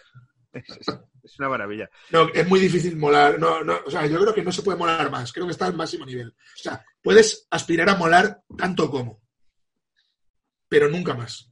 Sí, sí, no, es molar el, ¿Cómo se mola a los 20? Como molaba a los 20. ¿Cómo se mola a los 30? ¿no? O sea, es que cada, cada franja de edad él la, él la controla, ¿no? Un tío que no gana el Mundial 98 por las malas... O sea, casi no juega a la selección porque no se lleva bien con los seleccionadores. Es un tío que hacía... eh, lo que mola de Cantona es que hacía lo que salía del nabo. Y encontró a Ferguson, que le supo entender, y es un tío que siempre hizo lo que quiso. Sí, sí. Eso es... Bueno, de hecho él decía que, que él no se sentía francés, ¿no? Y quería jugar con la selección inglesa, ¿no? Si se pudiera, es que no sé si es que no se podía o lo que sea, pero sí, sí, tuvo, estuvo ahí. Y fíjate que era, joder, el delantero de aquella época, ¿no? Eh, más famoso y no, no jugó con la selección, ¿verdad? Sí, ¿no? Era el, el rollo este del concepto de jugador rebelde. Sí. Pero rebelde, además rebelde en plan, eh, tengo una causa y la voy a seguir hasta el final. Me- si me equivoco, pues me equivoco, pero por lo menos lo he dicho. ¿Sabes? He venido aquí y lo he dicho. Sí, sí, pero que, pero que ibas con él, eh, y que dices, no, porque joder, igual es que tenía más razón y tal. Joder, le metió una patada a un pavo a un tío en primera fila, le metió una patada de, de kung fu, o sea, algo injustificable, o sea, que claro. Cosa que siempre dice que y volvería a hacer. estigmatizado de por vida. Y, y, joder, y yo el otro día estuve a punto de comprar una camiseta con esa foto de, de Cantona volando sobre el. Sobre eh, el público, ¿no? dicen eh, que es que ese tipo tenía un termo de té caliente hirviendo que se lo tiró encima. Entonces, claro, al final dice, pues te voy a reventar el pecho de una patada. Y Cantona siempre dice que lo volvería a hacer. Y que, y que lo haría más fuerte si pudiera. Lo haría más Además. ¿Lo volvías a hacer? No, la verdad es que le di mal. Es Sí, una de las imágenes futboleras icónicas que tenemos toda una generación, aquella patada a que hincha en... Porque es que... es que Sí, pero además ves a la gente ahí "Ah", y hay que tirarse ahí, ¿eh? Y hace todo el mundo, bueno, pues igual, igual no era buena idea. No era buena idea estar aquí increpando. Buscando a Eric es muy, muy recomendable. Yo creo que en esta parte que estamos hablando de cine Es vamos una a peli muy divertida, además. unas cuantas recomendaciones para los paquetes Sí. que, que les guste el fútbol y el cine. Sí, porque hay, hay pelis que tratan el rollo paquetes, hay pelis que no, pero que también son muy interesantes. De hecho, eh, hablamos el otro día de Dan United, que yo creo que es otra película Bueno. muy, muy interesante, Muy, En la- muy, muy interesante. en la que no son paquetes, Sí. es otro fútbol. ¿no? Es el fútbol este de fumar en el, en el vestuario, de, de no calentar, de cuerpos Sí. de otra época. Recordemos, es el biopic de Brian Cove, eh, no sé si lo he pronunciado bien, Brian Clough. eh, Clough, que es el eh, entrenador no más, eh, a lo mejor no más laureado de la historia de Inglaterra, porque ahí está Alex Ferguson y tal, pero sí el más especial. No, no, y un, eh, tío que ganó dos Copas de Europa con el Nottingham Forest. Sí, El Nottingham Forest, que tiene, es un equipo que tiene dos Copas de Europa y solo una Premier en su palmarés. Es una cosa súper curiosa. Pero que también cogió al Derby County y lo subió a Primera División y ganó la Premier. Pero, Eh, pero que es, es, para que lo entienda la gente, es como si aquí, en los años 70, el Recreativo de Huelva hubiera ganado dos Copas de Europa. Por decir, bueno, a lo por mejor- decir un equipo, o el Cádiz. Yo diría más un equipo tipo Real Sociedad. O, bueno, la Real Sociedad llegó a una semifinal de Champions. Un equipo más pequeño, incluso el Racing de Santander. Ponte un Sí, bueno, pero el Racing al final lo Sí, mismo. o Cádiz, sí, lo que, estoy, lo que estás diciendo. Y con una personalidad muy marcada, siempre le comparan con Mourinho y una relación muy, que la película trata muy bien con su segundo entrenador, que era el que, el que sabía de táctica. Él era el carisma y decían que el segundo entrenador sabía de táctica. Y una cosa que no se cuenta bien en la peli, un tipo que luego termina su vida eh, con una historia de amaños de apuestas un poco chungo en los años 80. Es un tipo muy peculiar y la película mola mucho. Eh, como pasa en todos los biopics, los actores son guapos y los personajes reales son eh, tienen la pe- peor dentadura. Eso pasa mucho en los biopics. Es decir, por ejemplo, en Narcos, en plan, a ver, eh, Pablo Escobar y todos estos narcos no, eran no estaban, no estaban buenos. O sea, y los ves igual, pues eh, ahí pasa lo mismo, tío, porque los ves y dices, hostia, Sí, era un fucker. Y no, no, no. Eh, tenían esta, tenía esta dentadura inglesa que cada vez que salen los ingleses en Padre de Familia les ponen. Sí. Y cabrón, sí, con los dientes Con los, movidos. con los dientes bailongos, ¿no? Eso. Sí, sí. sí, sí, sí. Y aquí, y aquí todavía es Michael Sheen, que no es un guaperas. O sea, Sí. Es un tío, digamos, promedio, que, ¿no? que se han cortado. Sí, sí, sí. Por lo menos no han puesto ahí. pero sí. Claro, pero el tipo, bueno, yo no lo recuerdo. Yo, claro, yo es que primero me leí el libro, entonces yo me imagino todo el rato a Clemente, no sé por qué.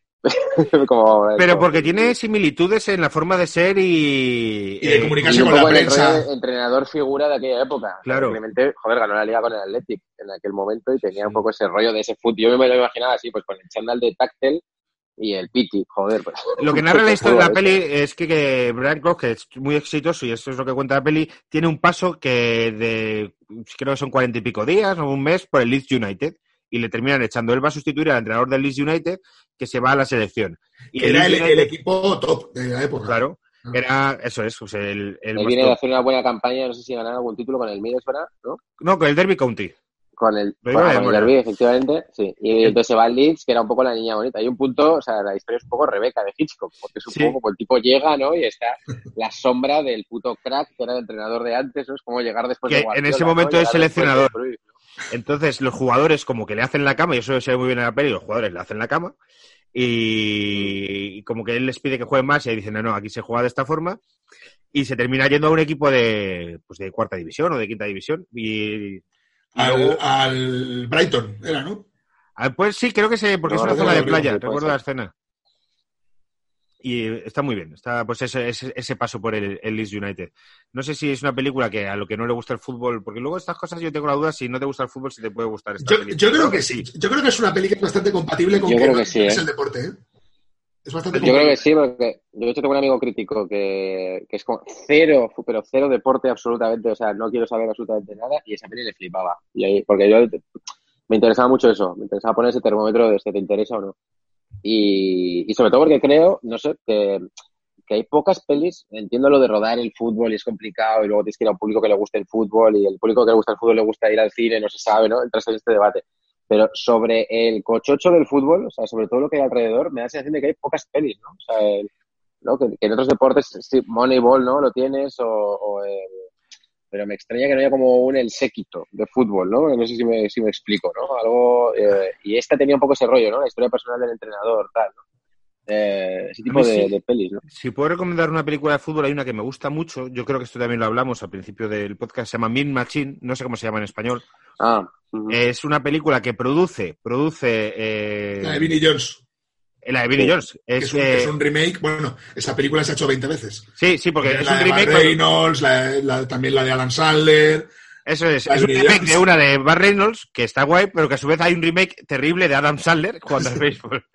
Eh, eh, no, fútbol americano, fútbol americano. Fútbol americano, vale, fútbol americano, no, no lo he visto. Pero bueno, el caso es eh, una película que produce, eh, ¿cómo se llama el, el ex marido de Madonna? Coño, que sí me Eh, eh, Guy Ritchie. Guy Ritchie, produce Guy Ritchie, pero no dirige Ah. Guy Ritchie, pero tiene mucho estilo Guy Ritchie. Es Vinnie Jones, que es el capitán de retirado de la selección de Inglaterra, y es un tío que se ha demostrado que eh, falló un penalti por una mañana de partidos, que entra en la cárcel por otra historia y hace un equipo de fútbol en la cárcel. Bueno, él no lo hace medio, le obligan. Lo obligan. Hay un eh, tío que es figurante, que apenas tiene frases, que es un portero loco, que es Jason Statham, que ahora dice, no es el puto Jason Statham. Figura, figurante tampoco. Bueno, pero No tío, no, es no es es protagonistas. La peli mola, tío. La peli mola muchísimo, porque además tiene, es una película inglesa. Y, y esa eh, sería mi, mi recomendación. Pero eh, no Y es, muy es conocida. curioso, es curioso de hecho que sea un remake británico de una película norteamericana. Lo normal sería al revés. ¿no? Mm. O sea, además una película como muy famosa. El clan de los rompehuesos es la original, ¿no? Sí, sí, en el título en, en español sí. Pedazo de título, hay que decir. ¿eh? El mejor título que hemos, hemos visto hasta ahora, de todo. es muy divertida, es muy, muy divertida. Y Vinnie Jones tiene un capítulo aparte de lo que es paquete y Joder, sí. cine, porque Vinnie Jones era un, eh, un, Un tarugo, ¿no? sí, un tío de los jugadores más sucios que hemos visto en un, en un terreno de juego. Pero, o sea, yo, pero yo no creo que fuera paquete, yo creo que era eh, muy duro y sucio, y sucio en algunos casos, eh, también en un fútbol que era bastante sucio y duro. y en general. inglés, la época y el fútbol inglés. Y que ha hecho mucha carrera. Bueno, es un tío que ha salido en X-Men, o sea, ya solo con eso te Yo, puedes- yo me acuerdo eh, hace unos años que pusieron, no sé qué pasó, eh, porque en la NBA sí que ha habido lockouts y cosas así, pero no sé qué pasó hace unos años que empezaron a poner partidos antiguos como ahora con lo del coronavirus y pusieron un Barcelona-Madrid eh, cuando estaba Maradona y también el Bilbao que lo lesió, el, el Atleti de Bilbao-Barcelona. El, el, el Athletic, el. Athletic, que tenemos Athletic. amigos que si dices el Bilbao y tenemos Estamos Bilbao, adoctrinados completamente, sí, sí, sí. sí, es El el, el, Athletic, el- el Bilbao chupito. Athletic. Ojo que mi primera foto con una equipación fue con la equipación del Athletic, ¿eh? o sea, de, Bilbao. Eh, y qué salvajadas de patadas se daban y qué entradas eh, asesinas. ¿eh? Es que hay, por ejemplo, hay un partido que es el último partido de Maradona de España, que es la final de Copa Athletic. Pero en plan normal, ¿eh? No, no te creas que se enfadaban. Pues, eh, el Athletic de Barcelona, eh, de esa final, que gana el Athletic Bilbao con un gol de Indica, que era un lateral de la época, eh, iban picados ya por, por la patada de Goicochea y tal, termina con una batalla campal, eh, con unas imágenes de Maradona dando patadas voladoras, con una tangana, tangana, que se dice eh, tremenda, era otro fútbol, era, era otro fútbol. Y- Yo me acuerdo, ¿cómo se llamaba el chico este? Bueno, el chico, ese señor, supongo, igual se ha muerto ya, ahora mismo no lo sé. Eh, era un, el jugador este asturiano que juega en el Barcelona, delantero. No, Kini no, coño. Kini otro. Eh, que lo lesionó un, un defensa del Madrid. De hecho, lo, lo, lo jodió bien, jodido. Es que le hace una entrada, es que no me acuerdo ahora mismo cómo se No llama. me acuerdo. Es raro, ¿eh? No Porque los defensas del Madrid pueden ser bastante finos. No, no, pues este era Sí, bastante. ser, vamos, la, la figura hecha. Este era, este era bastante carnicero. Además, uno que se murió también hace poco, el defensa del Madrid. Se murió hace poquito. Goyo Benito, Goyo Benito es el... No, no, Goyo ¿no? Benito no era. No, Hacha no, no, porque si dices el nombre sí me acuerdo. Ahora mismo no me acuerdo del nombre, pero si lo oigo sí me acuerdo. No, y, y también ves unas entradas salvajes. Pero yo creo que era la época, ¿eh? Que te ves también un partido, te ves un partido de la NBA, por ejemplo, del 86. Y se repartían. y se- no, no, se pegan puñetazos, codazos, pero delante del- se paran a la gente y venga, a jugar, venga, ni técnica. Que ahora, claro, ahora te echarían como 20 partidos, te echan de la liga, te ponen una multa de 6 millones de dólares. Ha cambiado mucho el, el deporte en general en ese sentido. ¿eh? En el rollo fair play, este, que yo creo que luego es bastante falso, pero bueno, eso sería otro debate. O sea, creo que es una cosa muy de política y de, y de prensa. Pues tío, fíjate, eso que dices del fair play, la semana pasada nos contaba Carlos Cuellar que, eh, que él vivió como jugador un Osasuna Sevilla, que los Osasuna Sevillas son duretes, Son duros. son duros, y terminaron en la misma discoteca de colegas por la noche, al final. Pero yo creo que es compatible, ¿eh? que, Compatible. que, que sea muy duro durante el momento, porque encima es lo que se mueve en ese mundo y que luego fuera no haya esa, no sé, esa animosidad. Sí, sí. Yo jugué al rugby en la universidad y se llevaba mucho el rollo, jugué varios años, eh, de pilier, que era donde ponen a los gordos, básicamente. O sea, tú te ponen ahí a empujar. Y nunca, nunca llegué a hacer cuatro metros con la pelota en dos años de... Eras gordo número dos. Era... Era- Realmente, no, mi, mi posición era de tres. Yo jugaba a la derecha, la posición de son Gordo número tres. Era, era tres. Y sí, era tres y tres suplentes, porque había uno muy, muy gordo y muy, muy grande. Y yo, y yo era su suplente. Yo jugaba a los segundos tiempos, porque ahí había muchos cambios. Eh, y eh, se llamaba ese rollo el tercer tiempo, que después se, se- se- nos damos en el campo, pero luego nos vamos a, a beber. Eh, más películas de fútbol. ¿Cuánto llevamos grabando? Mira. Creo que todavía podemos estar 15 minutitos más. Hay eh. una, hay, ahora que, mira, justo que hablábamos de los remakes, Sí. hay una película francesa que salió, será como de hace seis o siete años, que se llama, eh, aquí se llama Un Gran Equipo, eh, es un remake de eh, una película que se llama La Gran Seducción. ¿vale? Bueno, no es un remake, miento. Es el mismo guion que La Gran Seducción, que luego tuvo un remake que también se llama La Gran Seducción, que también es el mismo guion que Doc Hollywood. O sea, ¿cuál es, el, Oh. la, ¿cuál es la trama? Un médico joven que llega a un pueblo que necesita un médico, a un pueblecito que necesita un médico. Y la manera es intentar que se quede, ¿no? En, tan- en la- en las dos películas de La Gran Seducción, lo que hay es un médico que llega a un pueblo de, creo que es Nueva Escocia, en Canadá, de estos pesqueros muy pequeñitos, y le intentan convencer y, por ejemplo, montan hasta un campo de cricket, que allí nadie juega al cricket, pero se enteran de que el tío este le flipa el cricket y hace todo el pueblo como que son flipados del cricket, para que el tío esté cómodo y tal. Bueno, pues en un gran equipo lo que pasa es, en un pueblo francés, también costero, que tiene una fábrica de, creo que es de atún o algo así, de latas de atún, llega, eh, consiguen, digamos, contratar a un jugador muy bueno eh, francés retirado, o que se va a retirar. Y entonces, a este señor lo convencen para que traiga a jugadores retirados muy buenos de primera división. Es como si montan ahora un equipo con gente de 40 años. Aquí en Es España. como la trama de- del señor Vance cuando hace el equipo, ¿no? De Es un poco eso, exactamente. Lo que pasa es que aquí Sí, es sí. para conseguir salvar la fábrica del pueblo, porque hay un rollo también de que quieren derribarla para montar lo de siempre. Pues no sé, será un HM, ¿no? No me acuerdo ahora mismo lo que iban a Claro. montar. Pero bueno, o un Zara grande, ¿no? Y básicamente es eso, todo el pueblo eh, con este con este grupo de futbolistas ya retirados muy curiosos, porque por ejemplo hay uno que es el delantero, se parece mucho, eh, para que os hagáis una idea, si habéis visto Strange Fruit, eh, bueno, siempre, siempre Loco se llama aquí, la película de Billy Nighy, No eh, del grupo de música, eh, que se llama Strange Fruit. Eh, pues es muy- un poco ese rollo. El delantero, por ejemplo, eh, se- está intentando ser actor de teatro y tal.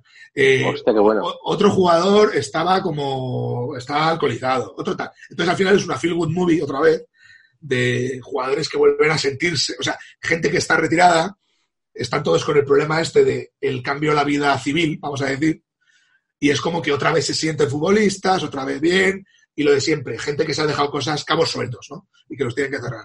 Y está bien, ¿eh? O sea, si no la habéis visto también es otra de esas películas que, que están chulas. ¿Cómo es el nombre? ¿Recuerda el nombre? Eh, aquí- en, en España se llama Un Gran Equipo. Un gran equipo. Debe ser de Lo 2012-2013. La comedia francesa del año fue el Fue, 2013. Pues, eh, segura- aquel mes. Sería una, sería una de las 12 comedias francesas del año, de aquel año. sería. Efectivamente. Y luego una película muy famosa también, eh, que yo creo que funciona muy bien, no se centra solo en fútbol, sino en un club deportivo en general, pero el fútbol es importante, que es Luna de Avellaneda, eh, Ah, la película argentina. Sí, sí, sí. No la conozco Es una, es una película que por alguna De razón... Campanella, ¿no? Sí, de Campanella, con, con Darín y tal. Es una película Os que por dejo alguna, 30 segundos que voy a por agua, ¿vale? Me Vale. Pero sigo, sigo escuchando. es una película que por alguna extraña razón, eh, en aquella época que el cine argentino estaba como a tope, era como era la, la época esa que teníamos el culo como la bandera de Japón. A lo mejor es una- como la época que le dieron el Oscar al secreto de sus ojos, que también es muy futbolera. Es entre medias, es entre medias de, de aquella era, digamos. Y fue entre el, entre el, el padre de la, eh, entre eh, la madre de la eh, joder, ¿cómo era? La madre de la no, el padre de la, El hijo de la padre, novia. no, el hijo de la novia, que no me salía, y el secreto de sus ojos. Es entre medias. Y, es una peli que no funcionó tanto. También es cierto que no es tan buena como las otras dos, pero yo creo que está muy bien. Sí. Es una La- peli que con el, tono, con el tono este melodramático y tal.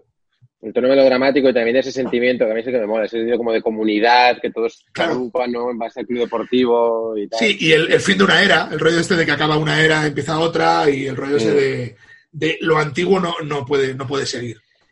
Está- El secreto de sus ojos es muy futbolera, y, pero eh, siempre está el miedo del spoiler al- a nuestros oyentes, pero lo recomendamos mucho porque el guiño futbolero eh, de esa película es una es una Es pasada. increíble, creo que, es la, sec- Es una yo creo que maravilla. la secuencia fútbol, la mejor secuencia futbolera es esa. Está Por, rodada, el por forma, fondo, lo que cuenta, cómo lo cuenta con el estadio, cómo lo cuenta narrativamente, el discurso es increíble. Y es tiene, increíble. Y tiene muchos, visualmente, ¿no? tiene muchos efectos especiales esa, esa escena. Yo he visto Esto, el making of digital, pero y es la hostia. Está, está muy bien hecha. sí, sí, sí. La Pero da, eh, como que da en la diana, ¿no? De todos los, que nos- los que nos gusta el, el fútbol, ¿no? Somos, somos futboleros, de repente es como que es como el discurso, ¿no? El discurso perfecto que, que entiendes, ¿no? Que te sientes identificado. Eh, que- Yo aquí, dime, dime, perdona. No, no, no. sí. Que no, que yo la pregunta que quería hacer es como, de, joder, así como ese de repente ves un estadio que tiene esa verosimilitud, ¿no? Eh, joder, visualmente me mola un montón y tal. Es lo que os preguntaba antes, que no sé si el fútbol le falta como una peli, le falta el, el un domingo cualquiera de fútbol, a ver si me Sí. explico, ¿no? Un domingo cualquiera es como la peli de Oliver Stone de fútbol americano en la NFL, que está, bueno, eh, aparte de la peli te guste más o menos, eh, Pacino mm, pasadísimo de vueltas y tal, pero joder, cómo rueda los partidos de fútbol americano es como, hostia, así, ¿no? Y, y así lo veo. Creo que en baloncesto se han hecho algunas cosas así, aunque no sé si tanto en, en ficción, pero yo, o sea, en documentales queda como muy visual y tal. Y, y a mí me da la sensación, no sé si de repente tenéis un ejemplo que no, ¿eh? Pero que el fútbol nunca se ha rodado de una manera tan atractiva. Para que nos hagamos una idea, el, el- la cámara esta que ponen el Pentium, no sé qué, en los partidos que han metido ahora en los dos últimos años, que es como que ves el gol repetido y es como un 360 malo, que parece más Sí. el FIFA o el Pro. ¿Sabes lo que te digo? Que el fútbol me parece que está un poco más en FIFA de PS3 y el fútbol americano tiene un domingo cualquiera. Yo creo que no hay, que no se ha hecho una peli de fútbol que digas, hostia, visualmente súper guay. No sé si La que- peli de fútbol. No sé si es que yo no la he visto o, o No, el fútbol yo- no da, yo para creo que porque el fútbol americano da para unas hostias increíbles, entonces es como mucho más visual. Es que ti- o yo creo que tienes falta, razón. falta. Eh, yo creo que principalmente yo creo que hay dos problemas o, o dos o dos hechos. Uno es lo que hemos comentado antes de la falta de urgencia que tiene el fútbol, eh, quitando en situaciones muy puntuales. Claro. Lo que hemos dicho, no hay un cronómetro hacia atrás, una cuenta, una cuenta regresiva como tal. Y luego es que también ahora mismo, mira los problemas que tuvo Oliver Stone para hacer un domingo cualquiera, que de hecho la NFL no quiso dar licencias ni tal. Eh, yo no sé hasta qué punto hay gente que se, que, que se querría meter en hacer la gran película de fútbol que contara las miserias y la. O sea, que contara el oro y la mierda del fútbol. Eh, hay mucho dinero ahí involucrado. ¿Hasta qué punto a alguien le interesa sacar esas, esas miserias? Porque si vemos un domingo cualquiera y nos parece una peli que es normal, o sea, una peli que no cuenta nada espe- especial, y eso sobre guion, toda la gente que tenía dinero en NFL y tal dijo que ni Dios, o sea, que no, que no Claro. ponía un duro ni Dios, que no que esa peli no podía salir. Imagínate lo que pasaría con fútbol. Sobre Mm. todo ahora en la época de eso que hemos dicho del fair play. Ya no digo el fair play entre jugadores, me refiero al fair play institucional. Yo creo que es complicado, ¿eh? O sea, seguro, tiene que haber proyectos, seguro, por ahí, pero otra cosa es que salgan adelante. Es complicado. La última, yo creo que la gran peli- eh, película de fútbol premiada fue Futbolín, película de animación. Futbolín. Creo que ha sido como la última. Sí, pero es una película eh, que, que fue eh, multipremiada y que está bien. Una- Bueno. Es infantil, una película infantil. No puede ser como la última gran, gran película. No, hombre, la última gran película, eh, Futbolín está bien, pero yo creo que el último gran éxito, que encima es de paquetes, es Días de Fútbol. Esa es una película que quería sacar. Antes, para terminar, yo quería sacar eh, Shaolin Soccer y Días de Fútbol. Días de Fútbol a mí me gusta mucho. Pero mucho, mucho. Hombre, es muy Es gracioso. muy además. graciosa, tío. Y ha envejecido muy bien. De hecho, Sí. yo la comparo siempre con el Sí, penalti, el penalti más largo del mundo, que, fue, que es Mm. posterior Es posterior. y que, envejece, y que envejeció mucho peor. Sí. Pero que el Día de Fútbol ha envejecido muy bien porque habla de unas tramas al final muy, muy universales, que es la amistad, eh, pues el tipo este que sale de la cárcel, Ernesto Alterio, y luego es que tenía muy buenos actores. Una película con un nivel actoral alto y los chistes son muy graciosos, tío. A mí Días de Fútbol... Vamos a llamar al equipo, eh, ponerle un nombre que suene ganador. Brasil. Brasil. Eso es magia, sí, porque además es como el típico sitio en el que tú ves que caería siempre en un puto juego de palabras o algo así. ¿no? Sí, De claro que- Venga, el, el- este agua no beberé, ¿no? Se, y vas a hacer alguna mierda de chiste. Sí, de sí. Había uno que era la- es muy gracioso. Había un equipo que se llamaba La Elipa Me Flipa. La Elipa. me acuerdo. Y Bueno, luego lo- daría para un programa, ¿eh? Nombres de, de juegos de palabras con nombres. Yo siempre era muy fan de un equipo ahí en Navarra que era la Estrella Coja. Estrella coja. Cuando la Estrella Roja molaba mucho. sí. Jo, pues esa película está muy guay. Las escenas que tienen con el cerdo eh, son súper guays. Eh, la- los actores son Alberto San Juan, Roberto Álamo, luego actores muy- multipremiados también. Eh, Ernesto Alterio, eh, Secund de la Rosa está ya por allí, que hace como de. Sí, Manoli, debe ser de sus primeros trabajos. Sí, sí. Eh, eh, no sé si lo he dicho, Fernando Tejero, pero Fernando Tejero también. Creo que es su papel- primer papel en el cine. Es que, claro, yo creo que era como una hornada ahí como de cómicos y, bueno, y actores. No, hombre, pero el primer general muy papel, potente que, que como que arranca casi ahí, ¿no? O sea, yo Roberto Pues- Álamo, Eh, es lo típico que a posteriori dices, porque yo ahora en Mediaset está el cartel de días de fútbol, entonces ahora me estoy memorizando todo el equipo técnico, porque cada vez que voy al baño paso y veo todo. y no me acordaba de que estaba Roberto Álamo. Y Conductor de autobús. Está Fele Sí, también. sí, sí, no lo tenía, no lo tenía asociado. Fele, Fe- Fele Martínez, no, no está. No, no, Bueno, no, no, no. no. Día de fútbol, sí. Sí, sí. hombre. Martínez. puede ser, ¿eh? Sí, sí, sí. No, No, No, es no, que no. está, tú dices es el Diego, ¿cómo se llama este? El que, que la película hace como de... Que, que es se pone bizco, que es bizco. eh, Luego estaba no, Diego Pere Martín. Ponce, creo. Pere Sí. Ponce, Pere Ponce. Pere Ponce. Pe- Pere Ponce. No, he confundido, he confundido a Fele Martínez en la cabeza con Pere Ponce. Eh, Eva Estaba pensando en Santolaria, Estaba pensando en Pere Ponce. Eva Santolaria, Pilar Castro, está, está muy guay.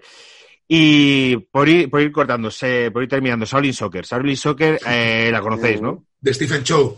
Ángel, hablando de Shaolin Soccer, que está eh, a los paquetes, si no la conocen, les va a flipar la locura de la que le vamos a hablar. Sí, sí. Shaolin Soccer, de hecho, cuando, se, cuando salió la peli, si os acordáis, la vendían en España, cuando todavía no estaba doblada, como el, una mezcla de campeones, o sea, Oliver y Benji, y Dragon Ball en fútbol. Ujú. Eh, Toma, ¿eh? Apuntando muy alto ahí, ¿eh? Sí, sí, no, pero hay que, decir, hay que decir que la peli es muy divertida y está muy bien Mm, hecha. Sí, sí, sí, sí, sí. Eh, porque yo, yo sé que hay gente que tiene prejuicios con Shaolin Soccer y casi todo el mundo que la ha visto, de- o sea, porque yo le he dicho, no, pero échale un ojo que a ti te va a molar. Y le ha flipado la peli, porque la peli es muy divertida. El tío este, Stephen Chow, es un tío muy divertido, hace, películas muy divertidas. Lanzan como bolas de dragón cuando le pegan a la pelota, es que es una locura, ¿eh? Pero claro, yo creo que tú eso se lo explicas a la gente y la gente te dice, pero qué marcianada me voy a ver, qué flipada. No, pero es que es una comedia. es una comedia, es muy la divertida. La gente No, tiene que entender claro, entrar en el tono totalmente. Claro, es, es una, digamos, que se imagine la gente una comedia de Fesser de estas con efectos especiales, Sí. no campeones. Me refiero a, a Petinto, a Mortal y Filemón, tal. Mm. Y- pero eso llevado a, la- a la locura china, a las artes marciales con fútbol y con efectos especiales muy guapos. Y es una peli muy divertida. Es una peli que aquí tuvo una, distribu- una distribución bastante mala en España. Yo Mm. creo que porque la gente, pues eso, le contaba a Oliver y Benji eh, como señores y decía, pero esto cómo lo voy a vender. ¿no? Bueno, porque yo creo que fue una peli que primero ruló, o sea, yo creo que fue el, la joya de la corona de la etapa de IBX, ¿no? O sea, Sí, sí. que rulaba como en CDs y tal, y la gente se lo bajaba. Y yo creo que la estrenaron después en cine, una vez que más, ya todo el además, mundo sí, la había visto rulada por internet. La habíamos visto todos en chino, además. En chino con subtítulos en, en inglés. Yo creo casi todo el mundo. Claro, sí, sí, alguna cosa de esas. Y luego por aquí, no sé, no sé si se dobló, realmente. Yo no sé si lo he visto. Creo que sí que tiene, creo que tiene, sí tiene doblaje que de hoy. sí. Pero yo, de hecho, yo no la he llegado a ver doblada. Solo la he No, visto- por eso te digo que es una cosa que me ha venido ahora, pero no sé. Pero es una peli muy divertida, ¿eh? O sea, la gente que, yo te digo, que, hombre, a la gente que no le guste nada eh, las comedias así locas, no.